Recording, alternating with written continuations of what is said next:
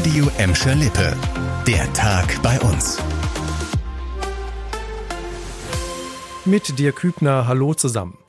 Die Nachricht ist schon gestern durchgesickert und hat bei den Fans für wenig Begeisterung gesorgt. Heute dann die offizielle Bestätigung und Vorstellung bei einer Pressekonferenz. Frank Kramer wird neuer Cheftrainer auf Schalke. Der 50-Jährige hat in Gelsenkirchen einen Vertrag über zwei Spielzeiten unterschrieben.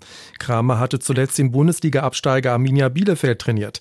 Er passe zu Verein und Stadt, das machte Kramer schon mal vor den Presseleuten klar. Dass ich ein Arbeitertyp bin, ja, der die Ärmel hochkrempelt. Ich glaube, ich bin äh, ein sehr ehrlicher, zugänglicher, offener Mensch, äh, der die menschliche Seite auch des Spielers sieht, aber natürlich auch trotzdem ja, auch klare Leitplanken, die, die braucht man, wenn man was erreichen will, das ist ganz normal.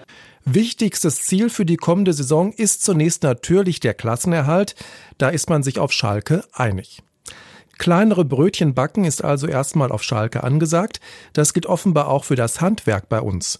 Die meisten Handwerksbetriebe in Gladbeck, Bottrop und Gelsenkirchen stellen sich in den kommenden Monaten auf steigende Kosten ein. Das ist bei einer Umfrage der Handwerkskammer Münster herausgekommen, die für uns zuständig ist.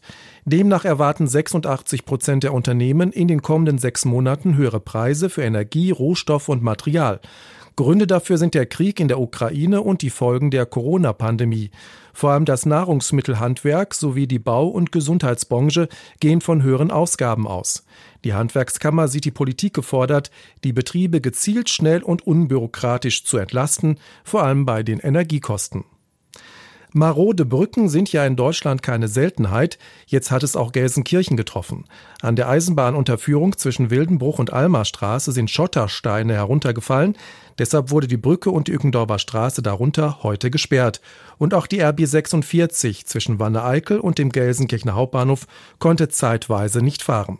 Ein Bahntechniker hat sich den Schaden vor Ort angeguckt. Seit dem Nachmittag dürfen die Züge wieder rollen. In die Jahre gekommen ist auch der Saalbau im Bottrop. Er soll ja bekanntlich abgerissen werden. Jetzt werden die Planungen für den Rathausanbau in der Bottropper Innenstadt konkreter. Die Stadt hat jetzt einen Plan für die Vergabe des großen Neubauprojekts aufgestellt. Stimmt der Bottropper Rat in zwei Wochen zu, wird ein Architektenwettbewerb ausgelobt. Für die besten Entwürfe gibt es insgesamt 390.000 Euro Preisgeld. Anfang kommenden Jahres soll der Siegerentwurf ausgewählt werden. Für den Verwaltungsneubau, der auf der Fläche des jetzigen Saalbaus entstehen soll, gibt es einige Anforderungen. Das Gebäude soll Platz für 550 Mitarbeiter bieten und klimatechnisch auf dem neuesten Stand sein.